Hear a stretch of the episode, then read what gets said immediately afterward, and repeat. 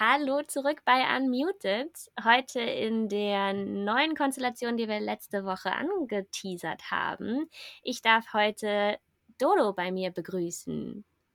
Hallo, es freut mich sehr, dass du mich äh, in, deinem, in, in unserem Podcast jetzt aufgenommen hast.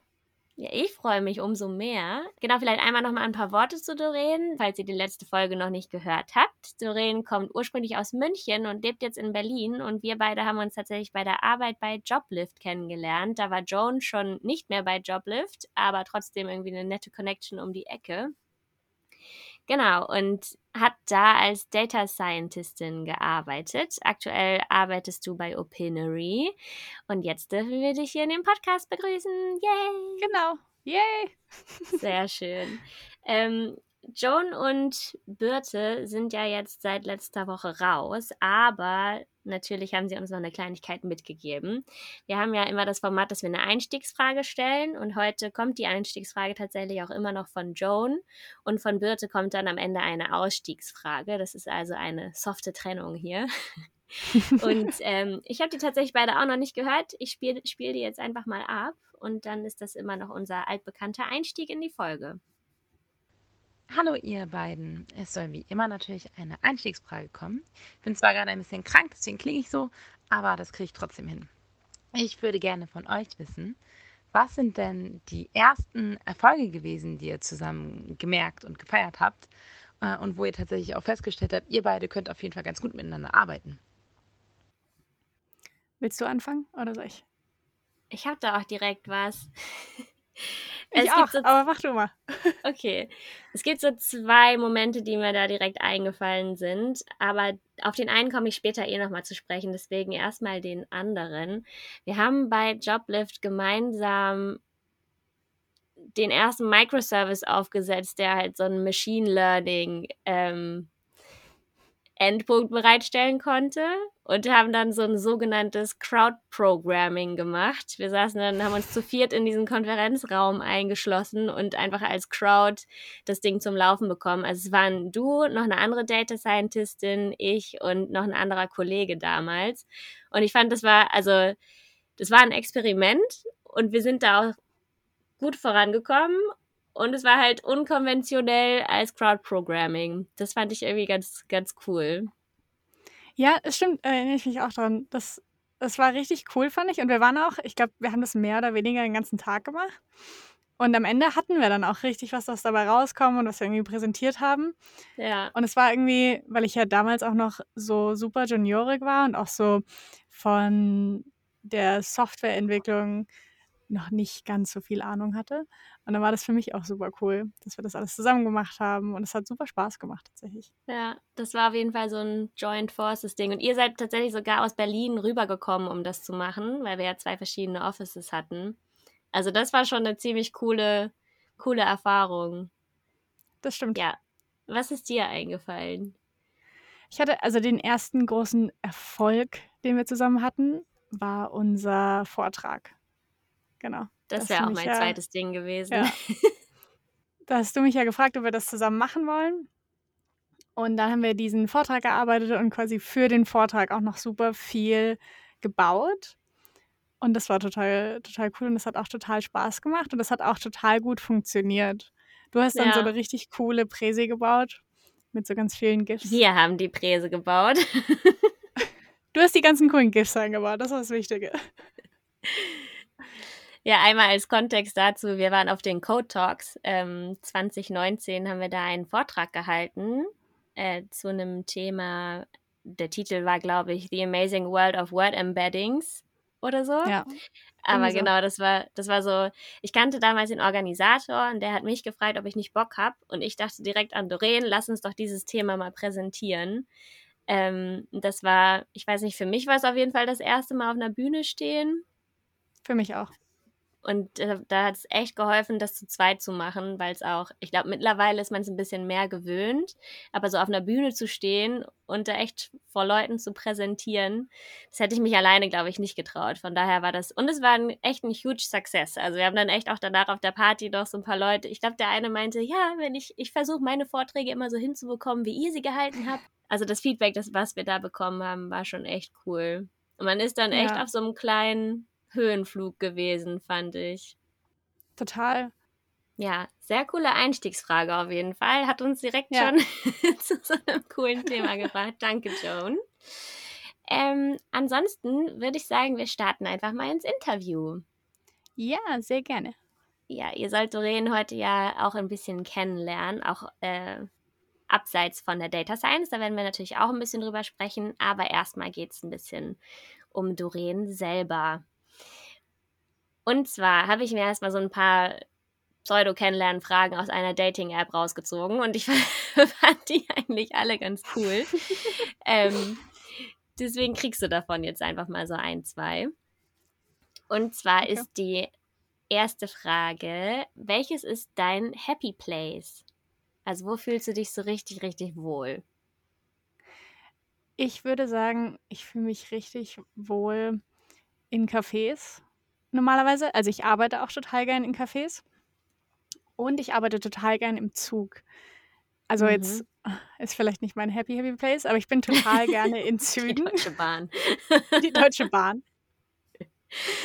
Es hat auch, es hat auch ein bisschen Frustrationspotenzial, aber ich finde es total schön, wenn man da sitzt und dann nirgends woanders hin kann und dann muss man sich quasi entspannen oder man muss dann in Ruhe arbeiten, ohne irgendwelche, ohne irgendwelche Meetings oder dann irgendwie anders distracted zu sein. Und das ist, ich, ah ja, ich würde sagen, mein Happy Place ist die, äh, die Bahn. Mit dem Zug irgendwo hinfahren. Sehr schön. Finde ich gut. es ist ein bisschen, es ist ein bisschen unkonventionell und man würde auch nicht, also es gibt vielleicht auch schönere Orte, aber es ist so mein, mein da bin ich am ruhigsten. Das ist schön. Ich kann, kann ich, kann ich ähm, nachempfinden. Also es wäre jetzt auch nicht mein erster Happy Place, aber dieses in Ruhe zu arbeiten und so ein bisschen reisen und man bewegt sich, obwohl man sich selber nicht bewegen muss. So, Mhm. hat auf jeden Fall was, ja, nicht meditativ, aber geht so. Ich, den Aspekt kann von der Bahnfahrt kann ich nachempfinden, wenn sie denn fährt. Das ist so ein bisschen so das Wenn sie, Ding. wenn sie denn fährt, ja. Ja. Ähm, und Kaffee, das wäre jetzt auch noch äh, so ein Ding. Ist Kaffee auch das, was du trinkst, wenn du gerade so Energie brauchst? Oder ne, wenn du jetzt irgendwie, keine Ahnung, du musst so einen Bug fixen oder das Production-System ist down und du brauchst jetzt Konzentration und Energie. Eist du dann zum Kaffee oder was ist dein Getränk? Mate, Mate. Bier? ah ja, Mate, auf jeden okay. Fall. Also ich trinke auch ganz viel Kaffee und auch super gern Kaffee und ich bin auch so ein richtiger Kaffeesnob. Das heißt, ich habe dann so, ich kaufe dann so wahnsinnig teuren Kaffee und habe so verschiedenste Sachen, wo man die Temperaturen einstellen kann. Aber wenn ich so, wenn so Production down ist, dann hole ich mir eine Mate und dann fange ich an zu arbeiten. Wolltest du als Kind auch schon in die IT oder wolltest du was anderes machen, als du klein Nein, warst? überhaupt klein, nicht. Klein Dodo. Klein, Klein Dodo wusste gar nicht, dass es IT gibt, glaube ich. Also, beziehungsweise mein Vater hat, glaube ich, den ersten PC angeschleppt, da war ich so sieben oder acht. Und dann habe ich Sims drauf gespielt. Und dann Mhm. war das aber noch nicht so. IT, es war auch so, ich hatte dann in der Uni Programmieren und das hat irgendwie super Spaß gemacht, aber auch da war ich noch nicht so, es war mir nicht so bewusst, dass das tatsächlich auch ein Beruf sein kann, den ich gerne machen möchte. Und meine Mama ist Ärztin und Klein Dodo wollte dann natürlich nicht Ärztin werden, sondern Tierärztin, ganz Mhm. klar. Und dann habe ich das aber ganz, ganz schnell an ACTA gelegt und wollte das dann doch nicht mehr. Und dann wollte ich ja eher so ein bisschen, dann habe ich auch total gern Wirtschaft in der Schule gehabt. Das ist ganz langweilig, weil ich auch einen super coolen Lehrer hatte. Und habe dann gesagt, okay, ich bin irgendwie gut in Mathe und möchte Wirtschaft machen. Man könnte das ja so ein bisschen verbinden.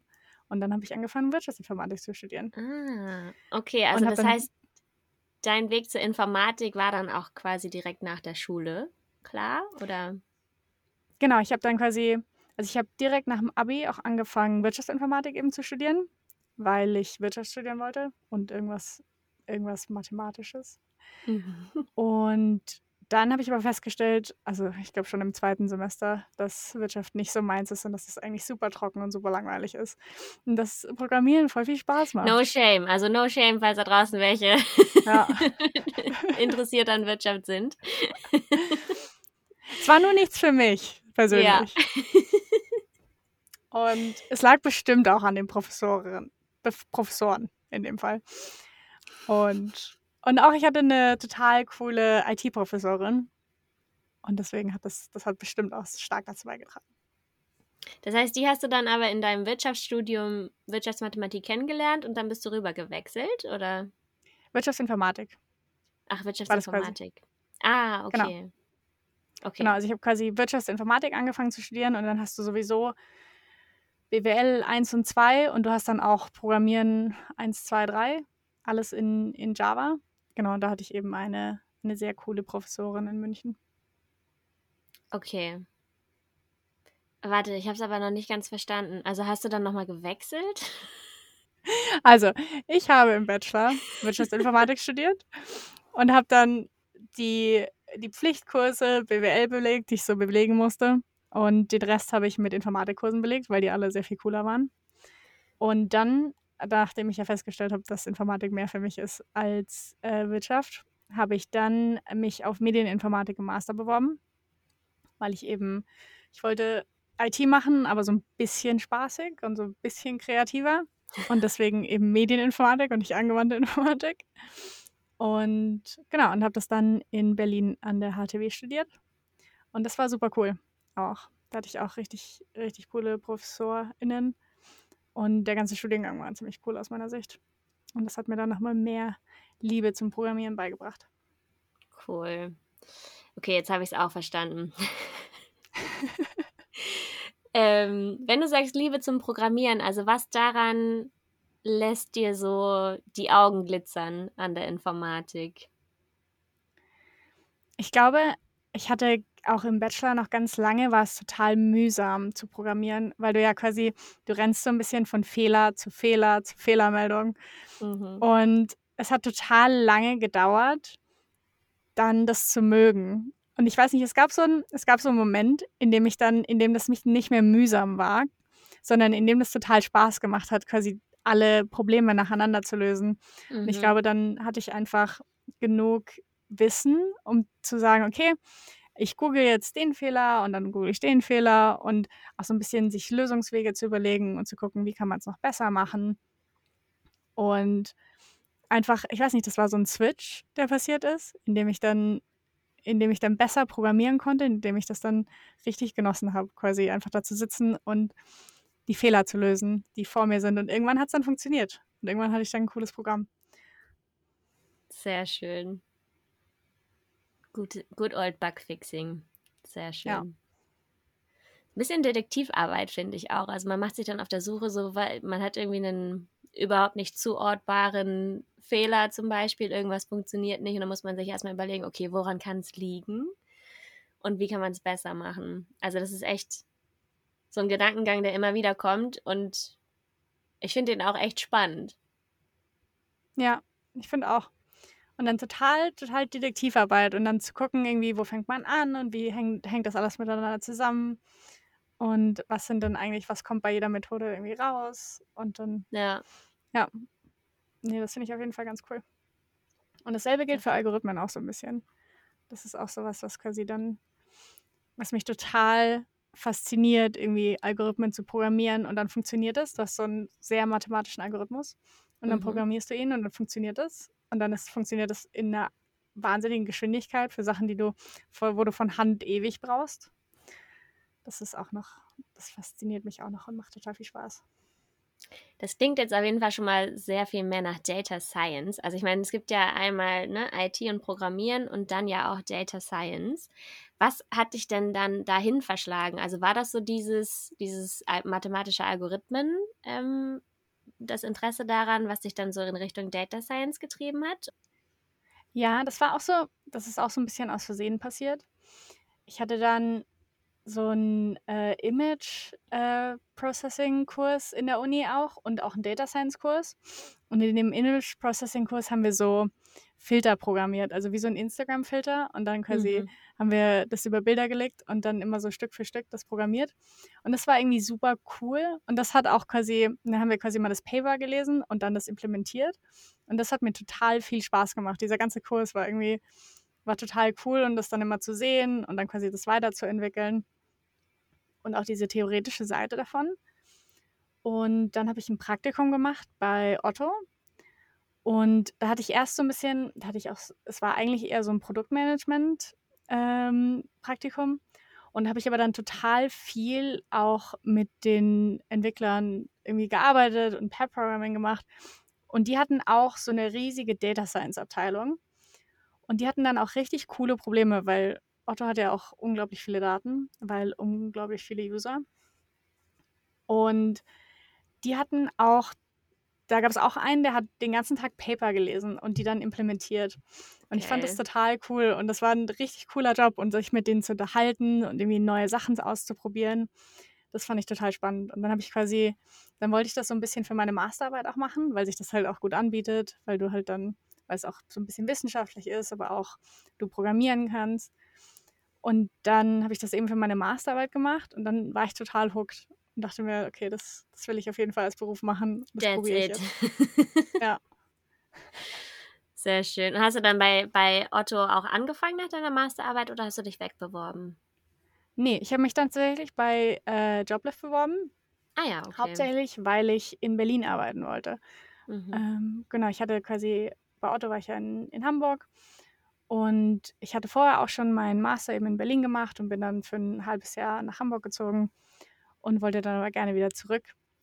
Und auch so ein bisschen in, in eine kleinere Firma, also irgendwas, was, was weniger Hierarchien mhm. hat. Und habe mich dann bei Joblift beworben auf eine Junior Data Scientist Stelle, wovon es gar nicht so viele gibt, leider. Und die haben mich genommen. Tatsächlich auch erst im zweiten Anlauf. Aber sie haben mich genommen und dann, dann wurde da was aus mir gut Ding will manchmal Weile. Also das hat uns das ja stimmt. auf jeden Fall zueinander gebracht und jetzt auch zu diesem Podcast. Genau. Also sehr schön. Wir haben ja damals auch schon mal Anna interviewt. Anna ist Data Analystin und wir hatten ihr auch die Frage gestellt, was denn der Unterschied zwischen Datenanalyse und dem Data Engineering ist. Vielleicht kannst du ja einmal sagen, wie man Data Science dagegen auch noch abgrenzt. Ja, das ist Data Science, weil es ja noch ein relativ neuer Beruf ist, ist es nicht so klar definiert und auch je nach Firma ist es super unterschiedlich. Ich würde sagen, die klassische Definition von Data Science ist, dass man mit Algorithmen arbeitet und so dieses Machine Learning macht. Und dieses Machine Learning. Dieses, dieses Machine Learning. Also man bringt dem Computer was bei und du hast eben nicht, dass du quasi explizit sagst, okay, wenn A, dann B und wenn C, dann D, sondern dass der, äh, also dass der Computer, der Algorithmus selber rausfindet, ah, bei A muss ich das machen und bei B muss ich das machen, damit das Richtige bei rauskommt. Das ist so das Klassische. Es ist aber auch je nach, je nach Firma ist es eben so, dass quasi viel äh, Data Analyst Sachen auch gebraucht werden. Also dass man wirklich viel sich die Daten anschaut, visualisiert. Und dann ist es ja so, dass quasi in der echten Welt gibt es ja keine sauberen Daten. Also es ist nicht so, dass ich jetzt einen Datensatz nehme und Sachen trainiere und dann funktioniert das alles, sondern da sind Datenqualität ist ein Thema? Ja, das denkt man gar nicht. Noch nie gehört. Ja, und dann, dann hast du da so Bot-Traffic, der da nicht hingehört ah. und so. Und deswegen muss man sich natürlich auch super lange die Daten angucken und rausfinden, was passt irgendwie nicht so gut dazu, was will ich da nicht drin haben. Und das hat total viel mit Datenanalyse auch zu tun. Und natürlich auch quasi an die Daten zu kommen, also dann quasi auf die Datenbanken zuzugreifen, um mir die Daten zu holen in dem Format, in dem ich sie brauche und dann so ein bisschen vorzuverarbeiten das finde ich ist total viel, also das hat total viele Schnittpunkte. Und in meinem Fall, weil ich auch jetzt in einer super kleinen Firma arbeite, ist es so, dass ich total viel Data Engineering auch mache. Also dass ich quasi, manchmal ist es so, dass Data Scientisten nur für die Modelle verantwortlich sind und dann quasi die Modelle trainieren und die müssen gut sein und dann ist aber auch, dann quasi schmeißen sie das so über den Zaun und dann müssen mhm. die Data Engineers die in, ähm, in Services packen und die deployen und monitoren. Und bei mir ist es eben so, dass wir quasi für alles verantwortlich sind. Also auch, wir trainieren die Modelle, also beziehungsweise wir holen uns die Daten, dann cleanen die Daten, dann trainieren das Modell und dann schreiben wir auch den Service, den wir dann auch selber deployen und den wir selber monitoren. Und wenn der also wir nutzen die Google Cloud-Plattform. Und wenn wir das dann deployen und monitoren und wenn der dann kaputt geht oder keine äh, Ressourcen mehr hat, dann ist quasi auch wir als Data Scientisten in meiner Firma sind dann auch dafür verantwortlich, das quasi zu richten. Also sehr, okay. sehr breit gefächerter Job in dem Fall. Ja, ich finde es tatsächlich ganz schön. Also dann seid ihr ja ein bisschen mhm. generalistischer unterwegs und könnt aber auch ganzheitlicher wirklich diese Dinge implementieren und bereitstellen. Das ähm, ist mir tatsächlich bei meinem Beruf auch sehr wichtig, dass man da auch so ein bisschen von vorne, klar ist jeder in einem Bereich spezialisiert oder ne, wenn du es nicht bist und genereller aufgestellt bist, bist du natürlich nicht ganz so ein Spezialist wie jemand, der nur den ganzen Tag DevOps macht, nur in Anführungsstrichen, also ausschließlich eher. Ähm, Finde ich eigentlich ein super schönes Modell, dass man da auch wirklich so ein bisschen selbstständig Dinge tun kann. Ich mag das auch total und das ist auch einer der Gründe, warum ich lieber in kleineren Firmen bisher gearbeitet habe, weil ich einfach das Gefühl habe, dann, dann sehe ich mehr von dem, was ich mache und einfach nur das Modell zu implementieren und dann minimale Parameteränderungen zu machen, damit der Algorithmus besser funktioniert. Das ist nicht, das finde ich nicht so spannend, wie zu sagen, okay, ich mache alles, ich mache quasi, ich hole mir die Daten und trainiere das und dann kann ich das quasi bis zum Ende verfolgen, bis es mhm. tatsächlich einen totalen Einfluss auf das Produkt hat und dann was verbessert oder ich sehen kann dann, dass da was bei rauskommt. Das ja, total schön. Fand ich damals an unserer Kombi echt ganz cool. Also, ne, du warst halt der Data Scientistin, ich war Softwareentwicklerin und dann konnten wir halt tatsächlich dieses kleine Projekt, was wir da gemacht haben, von Anfang bis Ende gemeinsam durchziehen und halt auch so weit bringen, dass es, es war jetzt nicht live zu dem Zeitpunkt, aber schon so, dass es tatsächlich eine Machine Learning Geschichte war, die dann bis vorne hin eine UI hatte, mit der man dann eben auch interagieren und mit dem Ding rumspielen konnte. Das fand ich irgendwie ziemlich cool. Ich fand das auch total, total toll, dass wir irgendwie auch die Zusammenarbeit dann, dass ich quasi ein bisschen mehr von dem Machine Learning Teil gemacht habe und du hast das Frontend gebaut und das hat irgendwie total gut zusammengepasst. Ja. Dass wir das so von beiden Enden aufeinander zugearbeitet haben und du hast mir dann auch zum Beispiel die Daten aus der Datenbank gezogen und ich habe die dann noch gecleant und so. Das hat ja. total, das war cool hat sehr gut ineinander gegriffen. Und ich weiß nicht, ob du Copilot ausprobiert hast. Nee. Das ist auch, das ist mein, das ist das Neueste, was ich total krass finde. Das ist ja so ein bisschen per AI-Programming oder so, glaube ich. Aber im Grunde ist es einfach so eine Vervollständigung, eine Textvervollständigung für Code. Und es ist ja auf äh, GitHub äh, Repositories trainiert. Und dann macht es dir, wenn du, wenn du halt tippst, macht es dir Vorschläge für den Code. Und ich habe jetzt in letzter Zeit angefangen, Go zu programmieren. Und es war total, und es ist wahnsinnig hilfreich, weil es dir dann die Syntax vorschlägt. Und teilweise ist es auch so, dass wenn du Code schreibst und dann einen Kommentar drüber schreibst, dass es dir den Kommentar erzeugt. Und es ist total krass, weil der Kommentar total oft, wie gut es dazu passt. Krass. Oder auch Testcases, die es vorschlägt, die dann total gut passen und die noch irgendwas abdecken, was du unbedingt brauchst oder die die Funktion vervollständigen. Das ist also ist wirklich total krass und ich bin tatsächlich ein bisschen ein Fan. Und ich, ja, da gibt es irgendwie kontroverse Meinungen und so dazu, ob man das jetzt nutzen sollte oder nicht und ob das äh, irgendwie einem zu einem schlechteren oder einer schlechteren Programmiererin macht. Aber ich bin auf jeden Fall überzeugt. Das ist gut. Cool. Das, heißt es Co-Pilot oder Code-Pilot? Co-Pilot. Okay, das also muss ich mir mal anschauen. Ja, wir können das auch cool. nochmal verlinken. Ja, genau, das posten wir euch nochmal, ganz sicher. Ähm, also schon mal ziemlich coole Sachen. Gibt es denn sonst noch was, was dich in deinem Bereich halt einfach so richtig von den Socken gehauen hat? Was wir jetzt auch mehr gemacht haben, ist so ein bisschen Reinforcement Learning. Und das Reinforcement Learning ist ja, dass äh, der Computer was ausprobiert und dann immer so ein bisschen weiter sich an der Lösung hangelt. Also er probiert A, und dann probiert er B. Und wenn A besser funktioniert als B, dann nehme ich nochmal ein bisschen öfter A und dann nehme ich irgendwie fünfmal A und dann nehme ich wieder einmal B und dann ist es okay. A scheint irgendwie besser zu funktionieren. Und das ist so ein sehr selbstlernender Prozess. Und das haben wir jetzt mehr gemacht für, wir spielen Umfragen in Zeitungsartikeln aus. Und da haben wir eben geguckt, okay, welche Umfrage funktioniert denn am besten, in welchem Artikel und das so ein bisschen optimiert und das hat mich total nochmal geflasht, rauszufinden, quasi, okay, dass wir so richtig viel Optimierungspotenzial haben und dass obwohl das quasi, das sind nur so fünf Lines of Code und trotzdem hat es total viel Optimierungspotenzial und trotzdem ist es so ein bisschen selbstlernend auf eine Art und Weise, auf eine sehr simple Art und Weise. Also wirklich fünf Lines of Code, einfach nur eine sehr simple Datenbank. Und trotzdem lernt es und trotzdem hat es totalen Impact fürs Produkt. Crazy, das finde ich auch mal so krass, wie wenig Code dann dahinter steckt. Also ich glaube, mhm. es ist natürlich auch so ein bisschen so ein Ding, ihr nutzt wahrscheinlich Python dann für sowas, ne? Ja, in dem Fall war das in Go.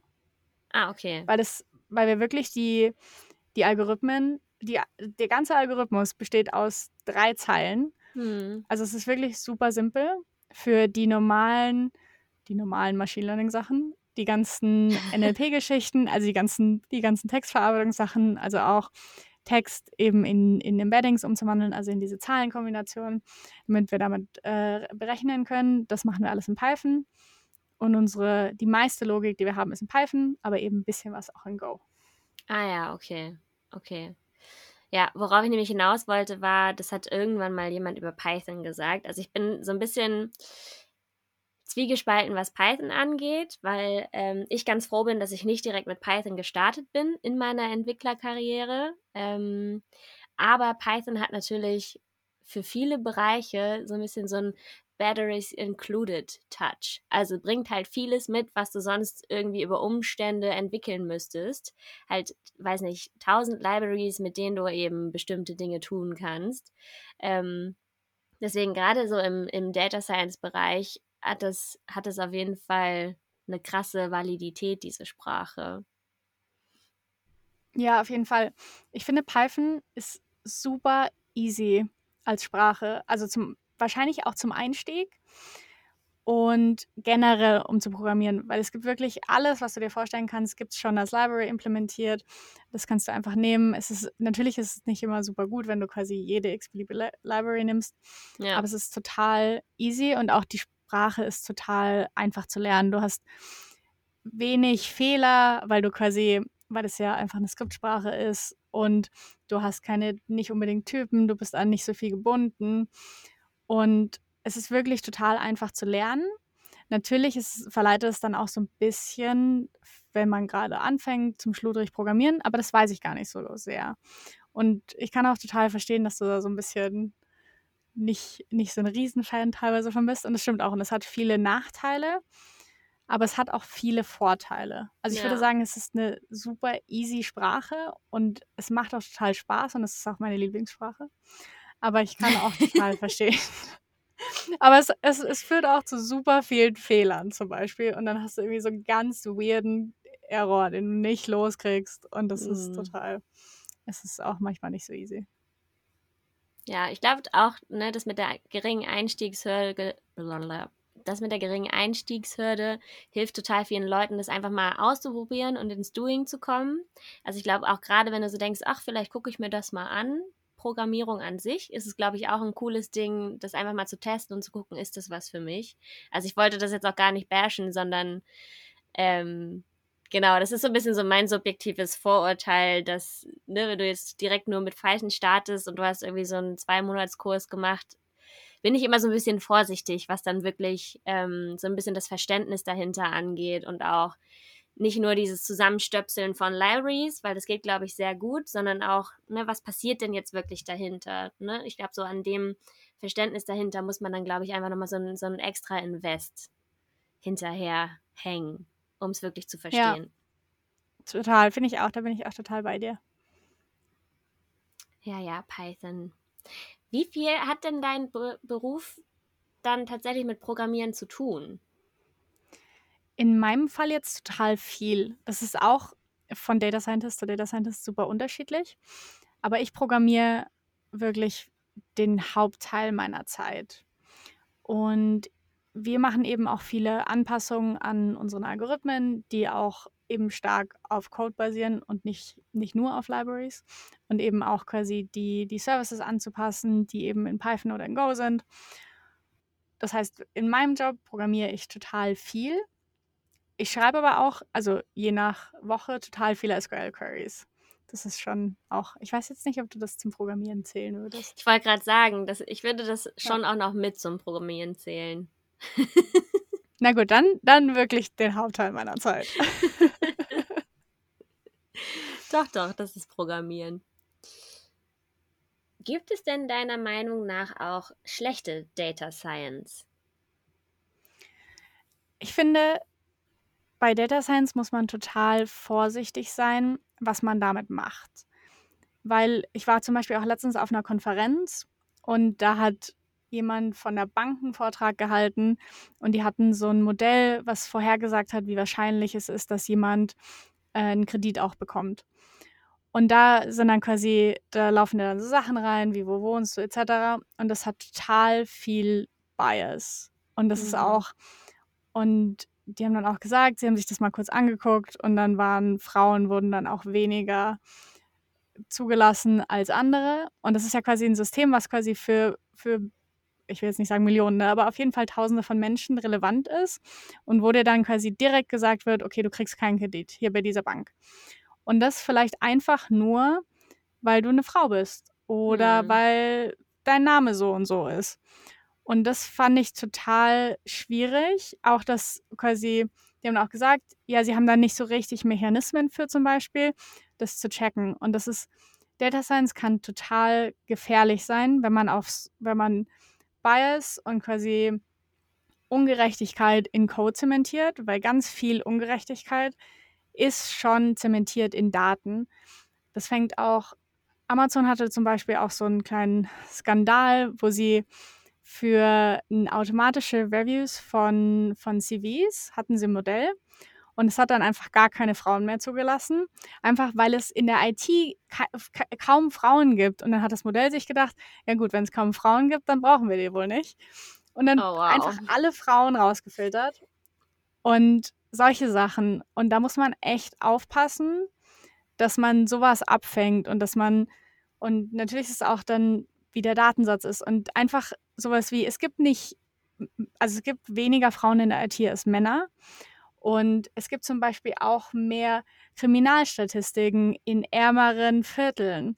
Und das heißt aber nicht, dass da unbedingt mehr Kriminalität ist. Das heißt nur, dass wir mehr Datenpunkte dazu haben. Ja. Und all das sind quasi Ungerechtigkeiten, die total zementiert sind.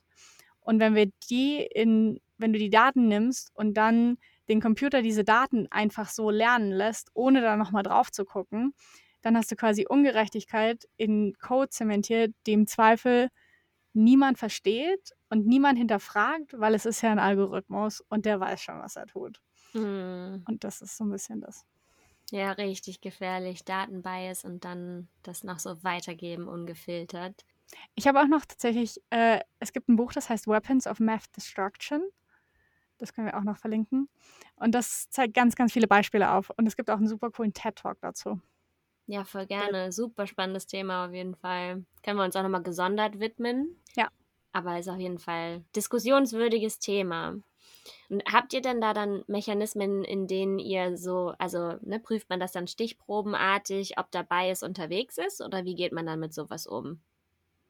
Das ist, glaube ich, ganz unterschiedlich, je nach, je nach Problem. Jetzt in unserem Fall ist es ja so, dass wir mit Zeitungsartikeln arbeiten und gar nicht mit persönlichen Daten zum Beispiel. Von daher rede ich mir immer ein, dass es da weniger Bias gibt in meinem Job. Fingers crossed. Ja. Ist vielleicht auch ein bisschen eine Illusion. genau, aber ich würde sagen, was am meisten hilft, sind möglichst viele Leute drauf gucken zu lassen, die möglichst viele unterschiedliche äh, Backgrounds haben. Also zum Beispiel, wenn du einfach andere Leute drauf gucken lässt, dann haben die noch einen anderen Blick dafür, was für Probleme es eigentlich geben kann. Ähm, also, dass quasi man als Frau drauf guckt und sagt, hey, aber warum wird denn mein CV nicht hier da durchgelassen? Und nicht, mhm. wenn da jetzt fünf Typen sitzen und alle ihren CV hochladen und sagen, ja, läuft doch. So. und ich glaube, das ist, also das Wichtigste ist, dass es möglichst viele Leute gibt, die da drauf gucken und dass das Team möglichst divers ist, dass das macht. Und dann natürlich auch zu sagen, okay, wir wollen aktiv sagen, das und das beachten wir jetzt und darauf prüfen wir auch und dafür schreiben wir zum Beispiel auch Tests. Super spannend. Und also wir hatten jetzt ja das Thema Diversität auch schon mal so hier und da angeschnitten. Wie ist denn das in München und in Berlin so mit Frauen in der IT? Wie hast du das so wahrgenommen? Ich fand das in meinem Studium ganz spannend, dass sowohl in meinem Bachelor als auch in meinem Masterstudium es relativ viele Frauen gab, also in Wirtschaftsinformatik und Medieninformatik. Mhm. Und wir hatten aber ganz viele Kurse mit angewandter Informatik und da gab es viel, viel weniger Frauen. Und das fand ich total spannend, irgendwie einfach so, weil ich das Gefühl hatte, dass es nur der Name, wenn da jetzt Medieninformatik oder Wirtschaftsinformatik steht, dass es viel mehr Frauen anzieht, als wenn quasi da einfach angewandte Informatik steht, was vielleicht so ein Mhm. bisschen trockener klingt. Generell finde ich, dass im Data Science Bereich es viele Frauen gibt, gerade weil es auch ein Beruf ist, der recht neu ist und der total viele QuereinsteigerInnen hat. Aber so in der Softwareentwicklung und auch die Entwickler, mit denen ich so zusammenarbeite, die sind fast immer männlich. Und auch du bist eine der wenigen Frauen, mit denen ich bisher zusammengearbeitet habe. Allein von der Entwicklerseite. Und auch Ja. in meinem Unternehmen haben wir quasi eine Frontend-Entwicklerin, beziehungsweise zwei Frontend-Entwicklerinnen. Und sonst sind aber wirklich, es ist stark männerdominiert. Wie ist deine Erfahrung so? Warte, bei irgendwas wollte ich gerade nachhaken, aber jetzt habe ich den Faden. Ah ja, genau, hier so, ähm, ne, wie das Fach klingt. Das ist, glaube ich, auch wirklich wichtig oder das beeinflusst wirklich deine Entscheidung, ob das was für dich sein könnte. Ne? Also ich habe mich damals dann ja auch für Medieninformatik entschieden und nicht für, keine Ahnung, Robotik oder so. Und da wollte ich einmal eine Geschichte dazu erzählen, weil mein Freund jetzt auch Medieninformatik studiert und der hatte dann, ist dann auf jemanden getroffen aus dem Aster, ähm, der ihm dann erzählt hat, beziehungsweise der ihn gefragt hat, was er denn studiert. Und mein Freund hat dann natürlich gesagt, ja, ich studiere Medieninformatik. Und dann der Typ so, ach so, Mädcheninformatik? Wo ich auch, also da ist mir echt alles aus dem Gesicht gefallen, weil ich so denke, Alter, geht's noch? Also so, freu dich Ich habe doch. das auch schon gehört. Ja, freu dich doch, dass es einen Bereich gibt, in dem sich Frauen auch schon mehr durchgesetzt haben. Und was heißt mehr durchgesetzt? Die Frauenquote ist ja immer noch unterirdisch quasi. Ja. Und dann hast du aber natürlich auch Leute, die irgendwie unreflektiert so einen Spruch raushauen und das Bild davon dann auch noch so bestärken. Das kann ich halt gar nicht nachvollziehen. Und auch so negativ belegt dann schon. Ja, genau, so, so ins, ins Lächerliche ziehen. Als ob es keine richtige Genau. Informatik wäre, was halt völliger Schwachsinn ist. Genau. Also, wo wir auch wieder bei Bias wären. So. Mal kurz den Rant rausgelassen. Ist dir denn schon mal, musst du nicht beantworten, die Frage, ist dir schon mal was richtig Blödes passiert, so als Frau in der IT? Nee, ist mir, also mir persönlich ist noch nichts sehr Schlimmes passiert. Ich fand, dass manchmal ist so ein bisschen die Kultur stark männerdominiert und dann ist es quasi sowas wie so, so ein bisschen Harassment. Also es ist mir jetzt selber nicht passiert, aber ich weiß, dass es anderen Menschen passiert ist und dann war dafür quasi nicht so wirklich Platz da und auch Verständnis da, weil es ist ja nichts wirklich passiert. Und dann kann ich aber sagen, okay, ich finde das aber irgendwie schon schlimm, dass ihr jetzt das passiert ist und wir können da irgendwie drüber reden und dann können die sagen, ja, ist irgendwie schon schlimm, aber es hat dann nicht so richtig Konsequenzen, weil es ja nicht so schlimm ist aus der Sicht der anderen Menschen und weil das Verständnis nicht so da ist. Genau. Also ich würde sagen, ich habe mal Erfahrungen gemacht, aber keine persönlichen. Mhm. Okay. Und jetzt mal anders gefragt, ist dir auch schon mal was richtig, richtig Cooles passiert als Frau in der IT? Was fällt dir da als erstes ein? Ich finde, dass man total gefördert oder ich wurde total gefördert als Frau in der IT. Und das ist wirklich total toll und gut auch, dass man quasi sich total verbündet so ein bisschen und dass dann andere Frauen in der IT einen so fördern und auch quasi mit der Women Developer Academy zum Beispiel, das finde ich ein total gutes Beispiel. Und da habe ich andere Frauen kennengelernt. Oder ich habe auch, es gibt das PyLadies Meetup, also dieses Netzwerk von Frauen, die in Python programmieren. Und sich einfach so eine Community zu schaffen, das finde ich total toll und quasi sich gegenseitig so ein bisschen zu fördern. Das ist was, was ich total toll finde. Ja, und auch vielleicht da nochmal eingehakt, es geht ja auch nicht darum, alle anderen zu benachteiligen, sondern einfach nur da vermehrt auch als so eine, du bist einfach automatisch so eine Ally. Wobei auf der anderen Seite gibt es dann natürlich auch wieder so den Punkt von Stutenbissigkeit quasi, der einem auch über den Das Weg ist- laufen kann. Das ist mir tatsächlich noch gar nie passiert unter Entwicklerinnen, dass es das gab, sondern dass es immer ein total schöner Umgang und ein respektvoller Umgang war und man wirklich sich so Allies geschaffen hat. Und ich finde auch, dass es eben nicht darum geht, andere zu benachteiligen, sondern so ein bisschen mehr Raum und Visibility für Frauen in der IT zu schaffen, um eben zu zeigen, dass es nicht ein total männerdominierter, langweiliger IT-Job ist, sondern ein richtig cooler, kreativer Job, an dem ganz viele Frauen ganz viel Spaß haben. Das ist ein sehr schönes Schlusswort. Ich meine, deshalb machen wir den Podcast ja auch. Ich würde jetzt Genau. an dieser Stelle einmal Birtes ähm, Abschlussfrage abspielen, wenn du dazu bereit wärst. Ich bin bereit. Hallo ihr Lieben, ich hoffe ihr hattet mega viel Spaß, die Folge aufzunehmen. Ich bin auf jeden Fall schon sehr, sehr gespannt. Ich höre sie dann ja jetzt hinterher. Meine Frage an euch ist zum Abschied heute, wenn ihr euch irgendeinen Gast in dieser Welt aussuchen könntet, wen würdet ihr einladen? Uh. Hast du jemanden? Ich weiß noch nicht. Ich finde, also ich bin, also Angela Merkel wäre, glaube ich, ganz oben auf meiner Liste. Einfach weil sie eine sehr, sehr einflussreiche Frau ist und das wahrscheinlich total spannend ist und ja, sie auch in einem wahnsinnig männerdominierten Bereich gearbeitet hat, sich durchgesetzt hat und da wahrscheinlich total viele Einblicke auch hat. Von daher würde ich sagen, Angela Merkel, wenn ich es mir aussuchen könnte. Wir können sie ja mal anfragen. Machen wir. Ich würde zwei Personen einladen.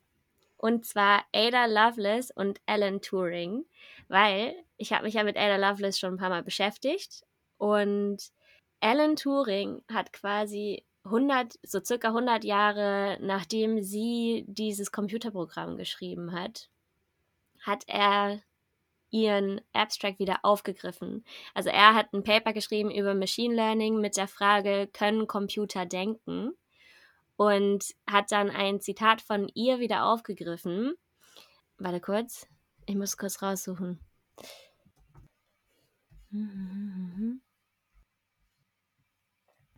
So, genau, wo sie nämlich gesagt hat, ein Computer can follow analysis, but it has no power of anticipating any analytical relations or truths.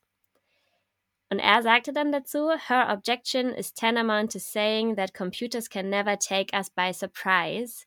Indeed they can. Und da dachte ich mir so, das ist mal asynchrone Kommunikation. Und wie geil wäre das, wenn man die beiden jetzt bei einem Tee in einen Raum setzen könnte, wo sie dann diese Diskussion mal führen könnten. Weil ich meine, darüber diskutiert man ja in Teilen sogar auch heute noch. Ja, das, ich finde diesen Vorschlag sehr gut. Ich bin auf jeden Ja. Fall bei. Ja, Machen, ja, wir, machen wir beides. Machen, machen wir. Sehr gut. Dann vielen lieben Dank für deine Zeit und auch an Joan und Birte, dass sie uns nochmal so was Schönes mitgegeben haben. Ja, vielen lieben Dank. Das hat sehr viel Spaß gemacht. Schön, dass du da warst. Schön, dass wir das gemacht haben. Und wenn du jetzt an dabei bist, so rum vielleicht. Ja. ciao, ciao. Ciao, ciao.